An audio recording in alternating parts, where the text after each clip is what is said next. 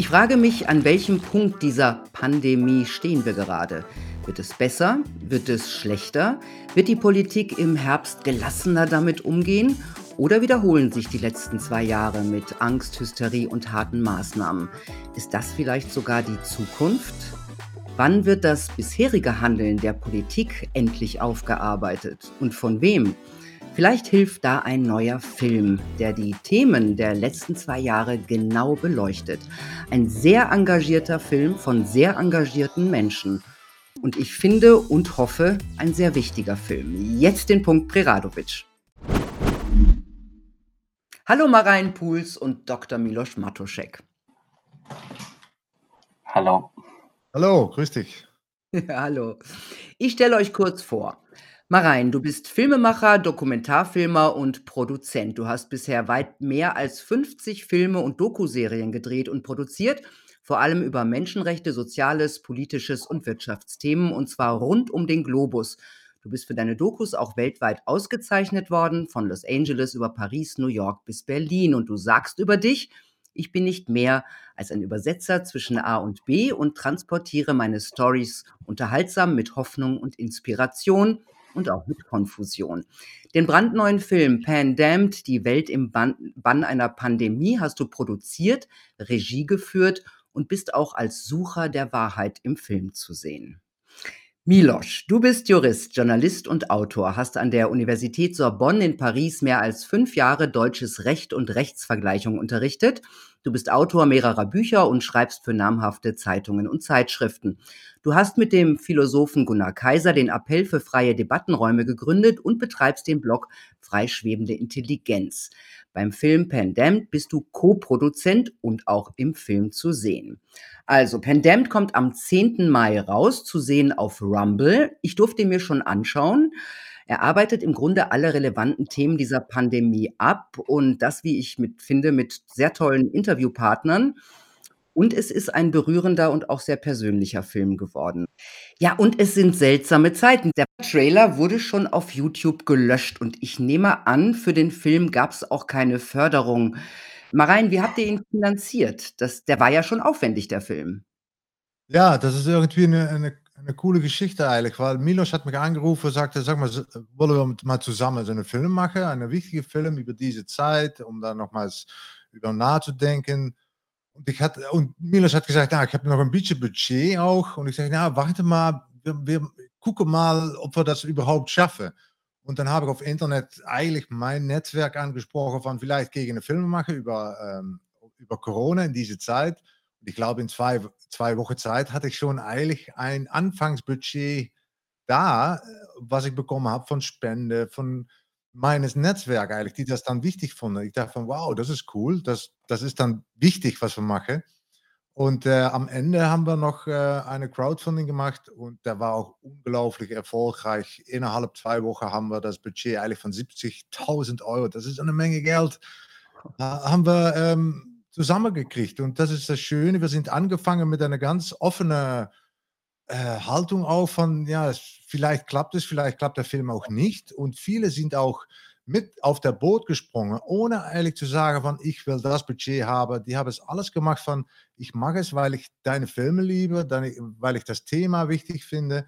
Und wir gucken mal, was wir davon zurückkriegen. Und das freut mich total, dass ich jetzt das Budget auch habe, um all die Leute ihre Lieben eigentlich auch zu bezahlen, weil ohne Liebe dann, äh, weißt du, das, das, das schafft man heutzutage noch nicht. Und deshalb freut mich, dass der Film gemacht ist durch die Menschen, vor die Menschen und das war auch die Frage der Menschen. Das war noch gar nicht meine Frage, äh, dass ich da einen Film über machen will. Äh, und das freut mich eigentlich total, dass das eigentlich auch ein, eine Art von neue Welt ist, der wir jetzt irgendwie der zusammenkommt. Hä? Und das finde ich eine, eine Art von ehrliche, ehrliche mhm. Arbeit, der ich da mache, dass ich nicht aus ein großes Budget irgendwas in der Staats äh, ähm, Geld bekomme und selber bestimmt, was für eine Filme die Leute sehen, aber die Leute bestimmen selber, was für eine Filme die sehen. Und das ist eigentlich eine ganz ehrliche und schöne Art von äh, Kunst machen. Also das mhm. ist machen.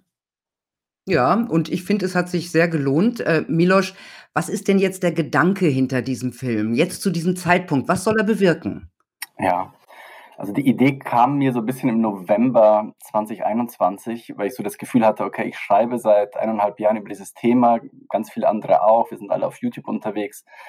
Und gleichzeitig kommen die ganzen Horrormeldungen immer rein und wenn mal irgendein Skandal aufploppt, dann ist es ein kurz, kurzweiliges Ereignis und das sind immer gestückelte Informationen, mit denen wir zu tun haben.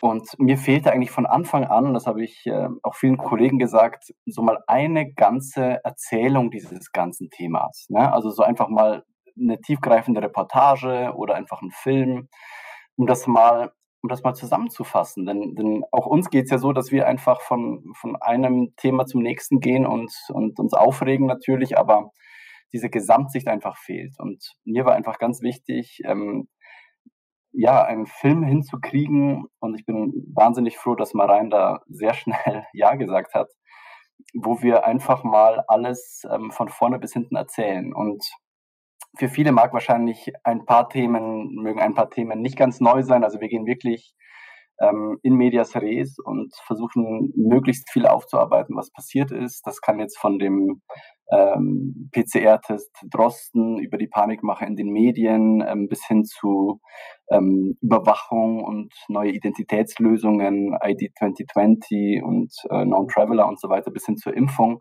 ist es natürlich ein Rundumschlag geworden. Aber wenn man das nochmal so gedrängt sieht, ähm, wird einem eigentlich das ganze Bild des, äh, des Geschehens bisschen bewusster. Wohl wissend natürlich, dass wir nie das gesamte Bild zeigen können, denn auch wir sind nur darauf angewiesen, mit Menschen, die sich auskennen und die ein bisschen näher hinschauen, ähm, zu sprechen und letztendlich das zu dokumentieren, was in den letzten zwei Jahren passiert ist. Und das war auch für mich in vielen Fällen noch überraschend, was da noch so rumgekommen ist. Ich dachte, ich bin eigentlich im Thema relativ gut drin. Ich schreibe auf freischwebende Intelligenz fast über nichts anderes als über Corona. Ich bin auch froh, wenn ich mal über was anderes schreiben kann. Aber letztlich ähm, ja, letztlich ist es, äh, ist wirklich ein, ein wunderbares, äh, ja, ein wunderbares Ereignis geworden und ich habe mich sehr gefreut, dass äh, Marein ähm, ja von Anfang an mitgemacht hat und ich muss sagen, ganz wie Marein sagt, äh, ich arbeite so auch am liebsten mit Leuten, die nicht zuerst sagen, ah okay, pass auf, was brauchen wir? Wir brauchen ein Studio, wir brauchen dieses und jenes und das kostet so und so viel und wenn du so und so viel auf den Tisch legst, dann legen wir mal langsam los, sondern nee, wir legen gleich los und schauen, wie weit wir kommen. Und peu à peu ähm, wird sich ähm, letztendlich das, die Budgetfrage klären, aber auch klären, in welche Richtung der Film geht, im Sinne von Mosaiksteinen, die sich, die sich zusammenfügen. Und ich glaube, es ist ein, ein recht vollständiges und in vielen Fällen wahrscheinlich für viele auch stellenweise schockierendes äh, Mosaikbild geworden. Das kann ich jetzt schon mhm. sagen. Ja, es ist schockierend, darauf kommen wir auch noch. Und du hast natürlich recht, man vergisst so schnell, ne?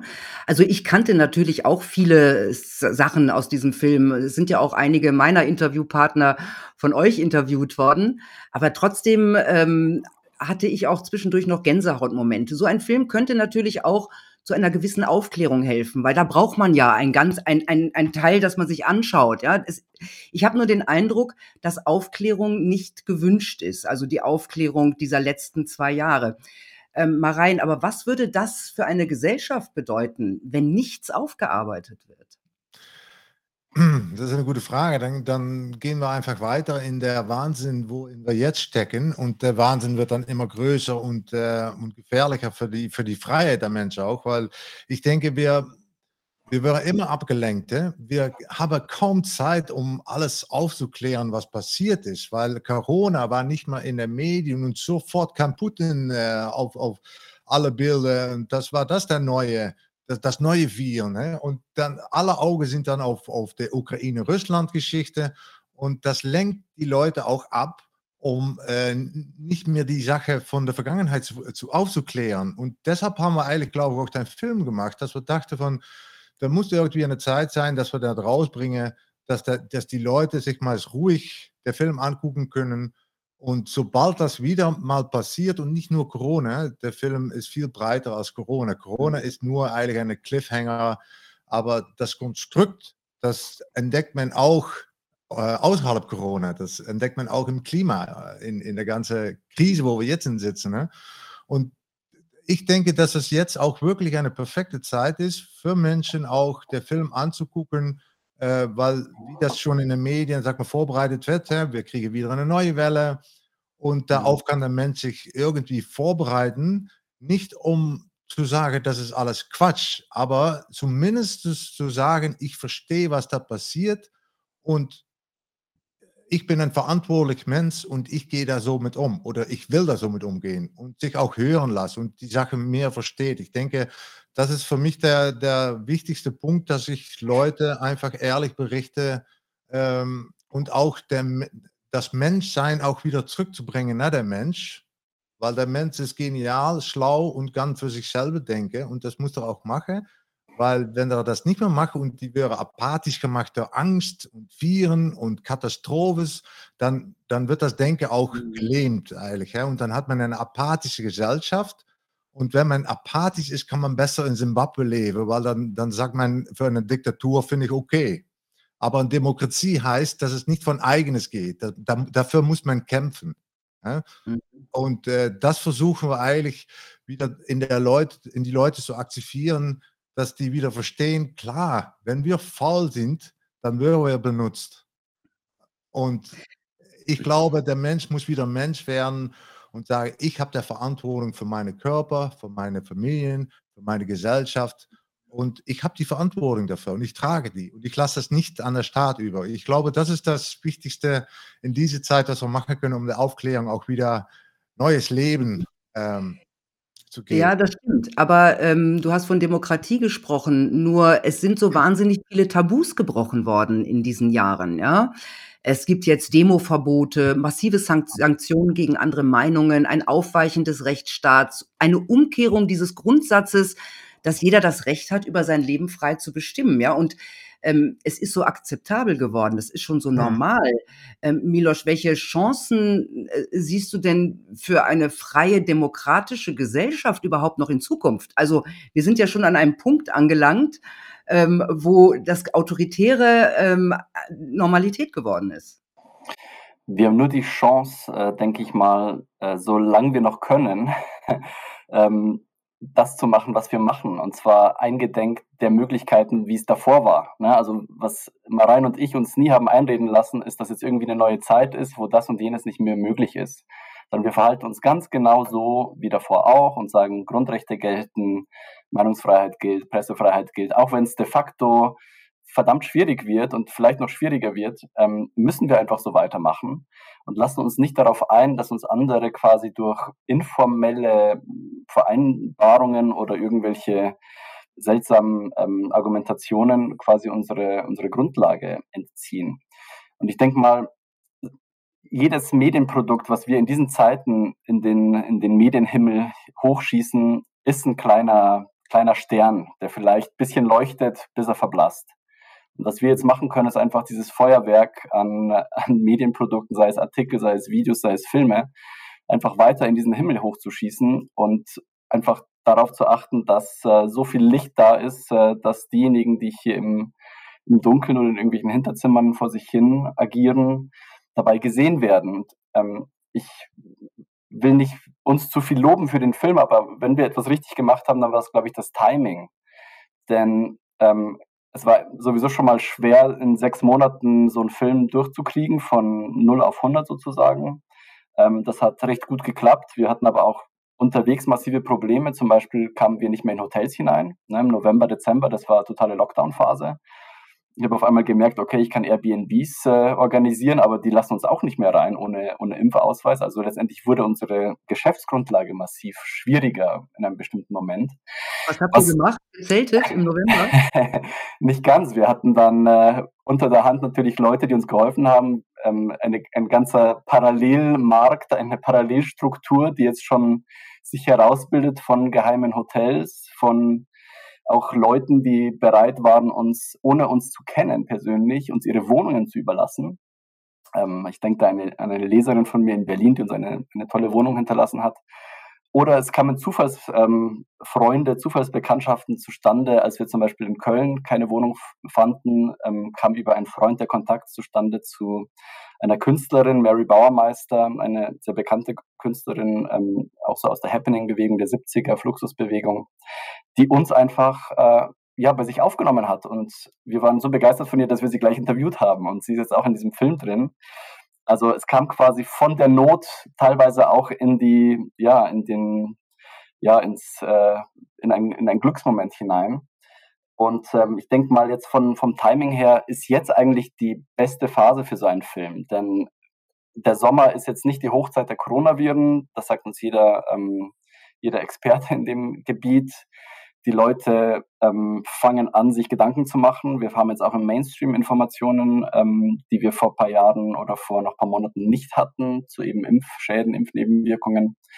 Und ähm, das ist jetzt der Moment, um diejenigen, die das Pandemie-Narrativ vorangetrieben haben, so stark in die Ecke zu drängen, dass sie jetzt einfach nicht im Oktober mit der gleichen Leier weitermachen können. Und das ist jetzt die Möglichkeit, die wir haben in diesen paar Monaten, die sich uns öffnen. Also es ist ein Zeitfenster, wo wir Aufklärung so weit vorantreiben müssen, wie nur irgendwie möglich, dass, äh, dass es kein Zurück mehr gibt zu diesem Versuch der neuen Normalität. Das gilt es zu verhindern. Ja, ja, aber es ähm, das stimmt schon. Nur wie kriegt ihr diesen Film rein an die Leute, die sonst nur von irgendwelchen Altmedien, äh, bespielt werden? Also, die das die im Grunde nur die normalen Zeitungen lesen und so weiter, denen man eingeredet hat, dass alles, was im Internet stattfindet, Schwurbelei ist, ja? Also, mhm. dass mein Lieblingswort inzwischen, ja. Wie kommt man an diese Leute ran? Weil die anderen, die diesen Film feiern werden, das sind ja die, die äh, ihn vielleicht gar nicht gebraucht hätten oder zumindest jetzt nicht so notwendig. Aber wie wollt ihr an die Leute ran? Ja, das ist eine gute Frage. Ich hoffe, dass das kommt von eigenes, so wie ich eigentlich auch angefangen bin, selber nachzudenken, ne, wann mache ich das Richtige und irgendwie habe ich auch so einen Umtausch gemacht in meinen Gedanken.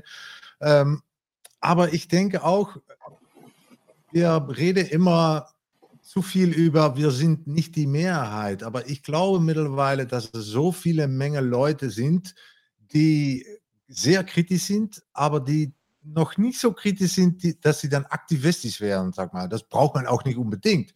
Aber ich glaube wirklich, unser Job ist, die Wachere, nicht die Schlafende wach zu kriegen, aber die Wachende muss noch aktiver werden. Und dann können wir vielleicht mehr schaffen, als wir jetzt geschafft haben. Und guck mal, irgendwann sind wir die Mehrheit und da glaube ich wirklich dran. Und ähm, ich denke auch, dass der Film sich von alleine ähm, verbreitet, auch in der Mainstream.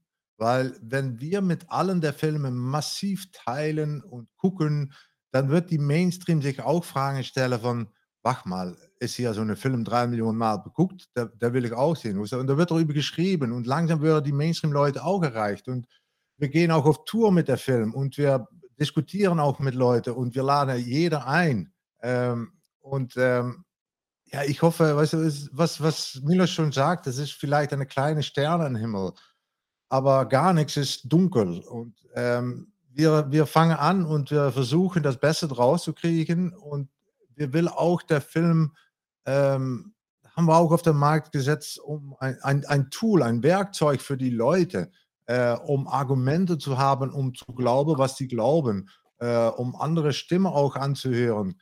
Ähm, und genau das, was eigentlich in der Leicht Leichtmedien fehlt, das versuchen wir eigentlich, das Loch versuchen wir wieder zuzumachen. Ähm, aber da sind immer noch Leute, die schlafen bleiben und die man auch nicht wach kriegt, sag mal. Ähm, mhm. Und ich denke, die Wacheren müssen noch, noch wacher werden, noch aktiver. Und dann denke ich, dass, so viel, dass da viel passieren kann. Die letzten zwei Jahre ist ja vorwiegend mit Angst gearbeitet worden, ja. Also, ich weiß noch, dass ich mich, äh, sehr gewundert habe, ganz am Anfang, dass die Regierung nicht versucht, die Leute zu beruhigen, sondern sie mit den Worten: „Wir sind im Krieg“ und so weiter äh, das war ja nicht nur in Deutschland, das war in Frankreich und, äh, woanders auch noch so, dass sie immer weiter in Panik versetzt wurden. Das war der Moment, glaube ich, wo ich auch irgendwie gemerkt habe, irgendwas stimmt da nicht, also recht früh. Ähm, aber dann gab's doch es gibt doch sehr viele Menschen, äh, die die mitmachen, äh, die mitlaufen, die die ganzen zwei Jahre alles akzeptiert haben, ganz brav. Auch das Diskriminieren von Kritikern, von Ungeimpften. Ist das allein durch Angst zu erklären, Milosch? Angst ist sehr mächtig und wir zeigen das auch in dem Film an historischen Beispielen und auch durch das, was uns äh, zum Beispiel der Kommunikationswissenschaftler Michael Mayen sagt. Ähm, Angst hält die Leute in einem Bannstrahl. Ja? Also der Untertitel der, des Films Im Bann einer Pandemie ist nicht, äh, nicht zufällig gewählt. Und ähm, letztendlich, äh, Psychologen erklären uns das ein bisschen so wie eine Massenpsychose, dass letztendlich äh, in einem in einer Angst, äh, in einem Angstbann ähm, man sich letztendlich immer wünscht, dass äh, etwas erfüllt wird und diese Bedrohung weggeht. Und in dieser Konstellation ist man zu sehr vielem bereit. Ich will damit nicht das äh, Verhalten der Leute in den letzten zwei Jahren entschuldigen, aber vielleicht ein Stück weit erklären, denn letztendlich, wenn wir ein bisschen weiter zurückschauen, ist äh, dieses Angstnarrativ in den Medien seit, seit Jahren präsent. Ob das Terrorismus ist, ob das, äh, ob das Einwanderung ist, ob das jetzt Corona ist, ob das demnächst, also jetzt wieder Putin, dann dazwischen mal wieder Klima. Klima kommt auch wieder zurück. Jetzt vielleicht Lieferketten und Hungersnöte. Also wenn ich heute die, die Zeitungen aufschlage, da ist äh, gerade von, von Atomkrieg die Rede. Ne? Also es wird immer eine größere Angst quasi aufgemacht. Und, ähm, und Psychologen sagen uns, ja, wie kann man so eine, so eine Angstpsychose durchbrechen? Letztendlich, so leid es mir tut, vielleicht auch nur durch, eine, durch einen Schocker, durch eine andere Angst, nämlich der Angst vor zum Beispiel totalitären Zuständen. Also es ist jetzt natürlich nicht meine Absicht als, äh, als Produzent eines Filmes, den Leuten Angst zu machen, aber wenn es das einzige, die einzige Möglichkeit sie ist, aus ihrer Apathie herauszuholen, dann ja, dann braucht es diesen Rambock in Form von ähm, ja, von, von, von Inhalten, die vielleicht wachrütteln können. Ja, aber die Frage ist, ähm, kann man mit, mit totalitären Zuständen den Leuten überhaupt noch Angst machen? Weil sie, sie haben sich eingefunden in, total, in, in schon ein bisschen totalitären äh, also zwei Jahre waren relativ totalitär. Da hat, da haben alle Regierungen mal Diktatur so geübt, so ein bisschen. Ne? Und ich habe so ein bisschen den Eindruck, dass ähm, bei vielen Menschen die Demokratie, die würden immer sagen, wir sind Demokraten, aber sie haben gar keine Demokratie im Kopf. Also äh, heute erst habe ich von einem Journalisten, ich glaube, der war vom ähm, Redaktionsnetzwerk Deutschland, auf Twitter habe ich gelesen, da hat er geschrieben, es ist unbegreiflich, dass Sarah Wagenknecht immer noch im Fernsehen eingeladen wird. Ich meine, das ist doch nicht demokratisch. Was meint ihr? Das stimmt, aber sie, ähm, sie steht natürlich hinter einer, einer, Gruppe, die sogar mitgehen in den Mainstream, aber trotzdem kritisch sind. Aber das sind, das sind normalerweise eigentlich die gefährlichsten Leute für den Mainstream auch, für die Macht, die gerne totalitär sehen will. Äh, Sarah Wagner gibt das eigentlich an die Leute, die Verantwortung, denkt selber nach. Das ist natürlich, äh, ob, obwohl sie eigentlich quasi Mainstream bleibt. Und das sind ja, aber mir geht es eigentlich eher um den Journalisten, der äh, völlig inbrünstig sowas schreibt. Das heißt, in seinem Kopf ist doch ja. normal geworden, dass man keine Debatten führt. Nee, aber das ist auch das Problem von Journalismus. Hè? Dass, dass da keine Journalismus ist Propaganda geworden. Und das ist nichts Neues eigentlich. Hè? Das ist für mich aus eigentlich die letzten fünf Jahre, dass ich da sehr bewusst von bin. Aber es passiert natürlich immer. Um, äh, und wenn da dann einer ist, der, der gegen der, der Journalist selber äh, geht, dann ist man. Es ist mich auch manchmal verbieten, dass ich äh, Journalistik, journalistisch unverantwortend Films mache dann dachte ich auch von, was, das kommt von einem Journalist, dass der sagt, ich bin journalistisch unverantwortlich, aber was ist dann Journalismus? Und ein Journalist hat eigentlich gar keine, der einzige Verantwortung, die ich kenne, ist eigentlich Leute anzusetzen, nachzudenken. Und dafür braucht man Zweifel. Für Zweifel ist, ist das beste Waffen, um dein Gehirn äh, gesund zu halten.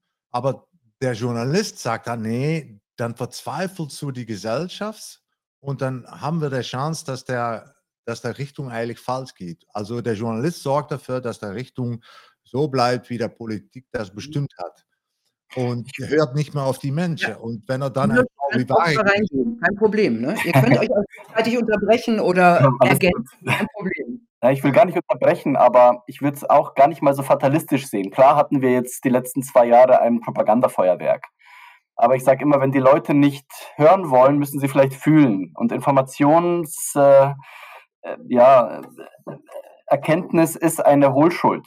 Ne? Und äh, wer es die letzten zwei Jahre nicht holen wollte, der wird jetzt vielleicht durch die Umstände, ähm, wird durch die Umstände dazu getrieben, sich mal mit ein paar Dingen zu beschäftigen.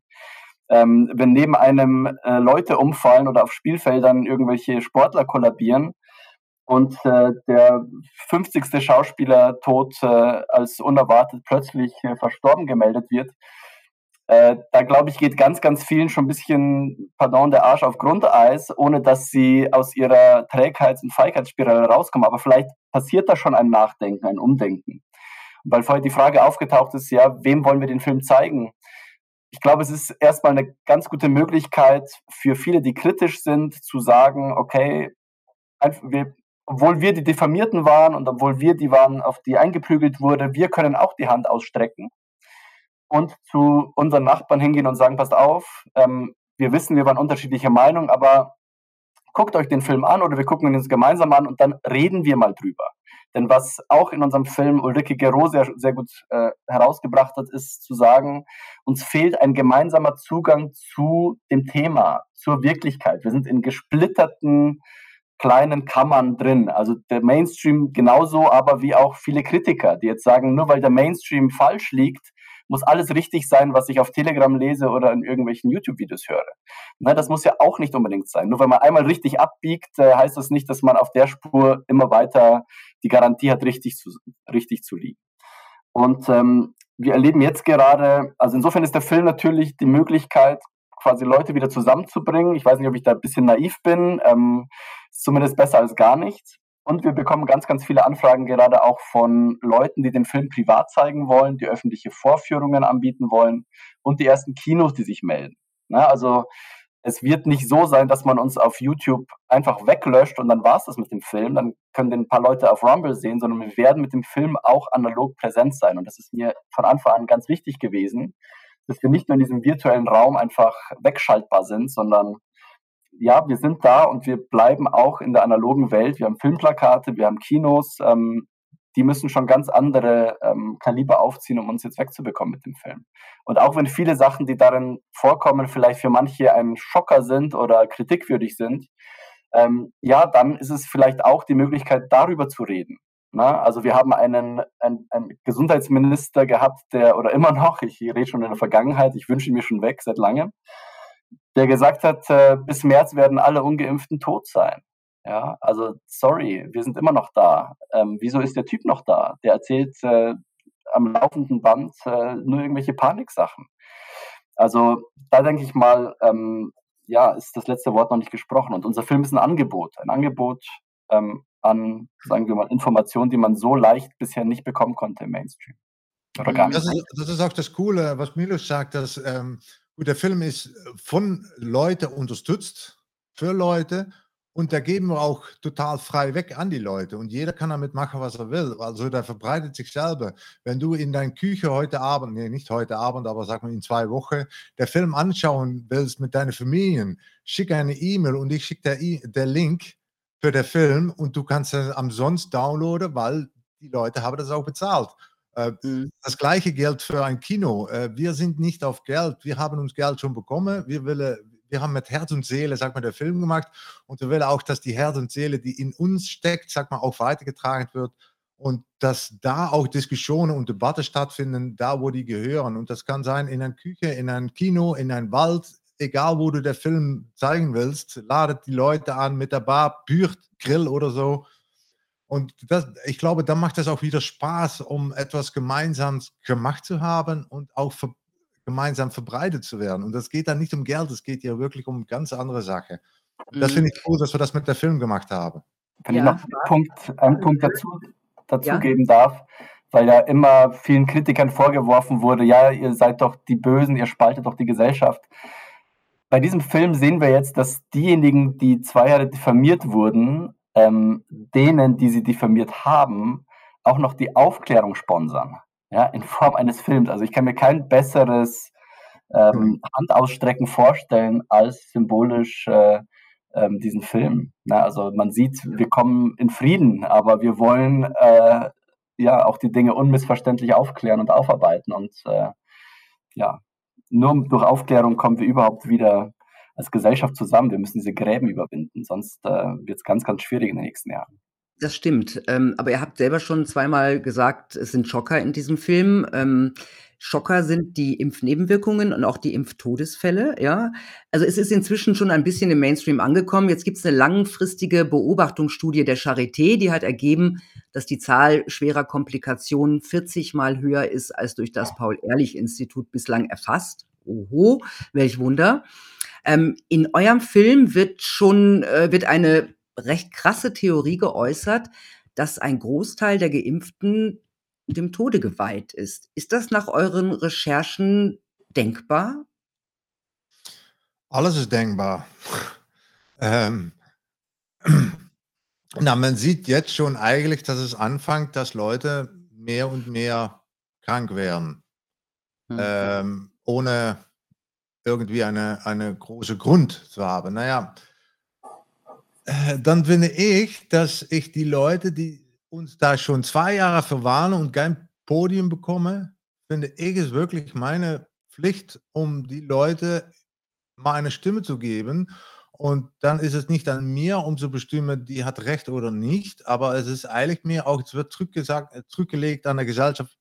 Hier, das ist eine Theorie. Müssen wir das vielleicht untersuchen oder können wir die Frau, die das sagt, vielleicht drin beziehen, weil das ist kein, das ist, das ist eine große Frau, die hat viel geschafft äh, auf ihre Expertise. Ähm, und ich glaube, da können wir von lernen. Ähm, ob das wahr ist oder nicht, wir können hoffen von nicht. Aber Mhm. wir können sagen, okay, wir wussten es schon lange und haben das alle ignoriert. Und das will ich, das kann ich mich selber nicht antun. Und äh, ich sehe, was da Mhm. passiert in der Gesellschaft. Ich sehe Leute krank werden, die niemals krank waren. Ähm, und dann ist eins plus eins einfach noch immer zwei. Äh, und dann ist es vielleicht schlau, um auch das zu anerkennen, dass das zwei ist und dass man das dann ernst nehmen muss. Aber man muss ja davon ausgehen, dass diese ganzen Fakten über diese großen Probleme mit den Impfungen und die also mit der sogenannten Impfung, ähm, das ist ja allen Verantwortlichen bekannt, nicht nur uns. Und auch, dass es diese Todesfälle gibt, das wissen sie doch. Und da muss man doch die Frage stellen, warum wird trotzdem weiter Druck gemacht? Also A auf die Impfung und also B äh, auf die Ungeimpften. Warum wird weiter geimpft, obwohl schon so viel passiert ist? Was steckt dahinter? Habt ihr darauf 'ne Antwort bekommen? Ja, das ist ei na ja, ein äh, da kann man eigentlich nur eine Theorie über haben. Ähm ich ich persönlich, ich weiß es nicht. Ähm, man kann 2 Fragen stellen. Oder oder die Regierung und die Politici sind dumm oder es ist ein Plan. Mehr Fragen kann man Aber nicht was ist das dann für ein Plan? Was kann das für ein Plan sein? Das ist eine Ja. sehr gute Frage. du hast was auf der du hast was auf der Zunge. Ich sehe es dir Ja. an.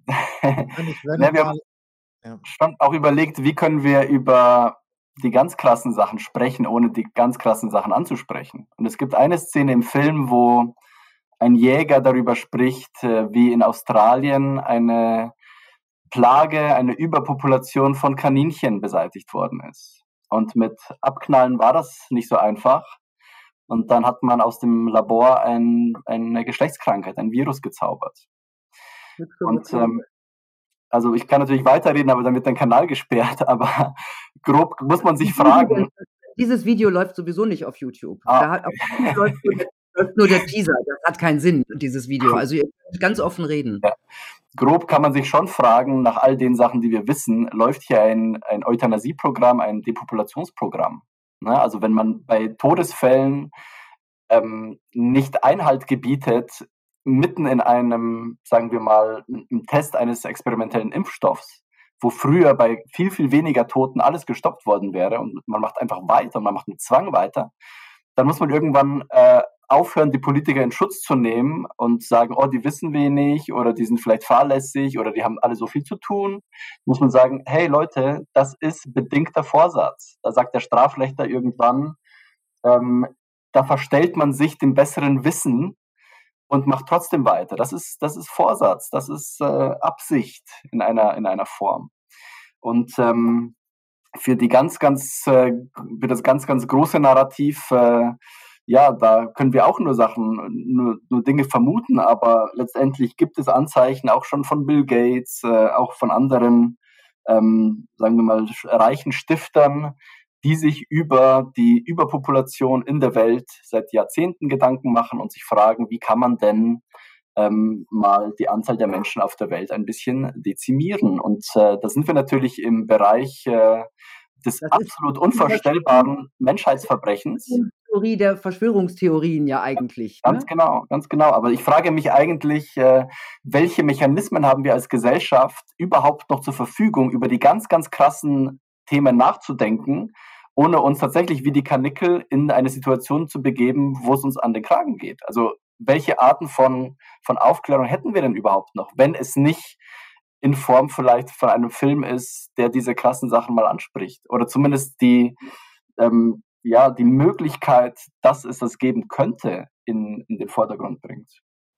Ja, also im Grunde jeder, der sowas sagt, der ist natürlich der Oberschwurbler. Ähm, aber natürlich muss man sich fragen, und das müssen sich doch alle Leute fragen. Also, das kann doch nicht sein. Sie sehen es doch. Wir sehen es ja alle. Ja, und es kommt jetzt auch raus, dass es Todesfälle gibt. Es wisst, das weiß, das weiß jede Regierung. Und trotzdem machen sie weiter mit diesem Impfprogramm. Dafür muss es eine Erklärung geben. Und ich glaube, dass es nur um finanzielle Vorteile geht. Ähm, das ist zu kurz gesprungen, weil, äh, weil man riskiert ja dafür zu viel. Es gibt ja noch eine andere Theorie im Film, ähm, dass am Ende ein einziger globaler Staat stehen soll. Also, äh, dass alle Regierungen mhm. abgelöst werden. Also mit einer Regierung, die dann alles kontrolliert. Und mir ist da gleich der neue WHO-Vertrag eingefallen, den ja alle Länder unterschreiben sollen. Und darin steht ja, wenn die WHO eine Pandemie ausruft, und das kann sie ja, wann sie will, seit sie die Definition von Pandemie geändert hat, dann bestimmt sie alle Maßnahmen und die nationale Souveränität aller Staaten ist damit aufgehoben. Könnte das so die Vorbereitung sein auf einen globalen Staat? Naja, ich denke, ich denke schon. Ähm, guck mal, ich denke immer gerne in Management-Termen. Also Tiere, Kaninchen, Hühner, die müssen gemanagt werden. Ne? Und wenn da zu viel Hühnchen in ein, ein, ein, in einen ähm, Stall sitzen, dann muss man die trennen, muss man mehrere Stalle machen. Da kann, da kann man die noch managen, sag mal. Der Mensch ist nicht viel anders, muss auch irgendwie gemanagt werden. Mit einer guten Idee, mit ein, das, das ist der, der, Funktion von einer Regierung natürlich, um alles ein bisschen, dass nicht alles schief läuft in der Gesellschaft. Aber jetzt willen wir äh, wirtschaftlich, sag mal, ein globales System, aber da muss man die Menschen auch global managen. Und dann sind 8 Milliarden genau ein bisschen zu viel natürlich, weil äh, ich glaube, der, der, der Typ von der Club for Home hat auch gesagt, 2 Milliarden Leute kann man noch irgendwie managen, dass Leute trotzdem noch in Freiheit leben können. Aber 8 Milliarden managen kann man die Leute einfach nicht in Freiheit leben lassen. Da muss man ein autoritäres Regime.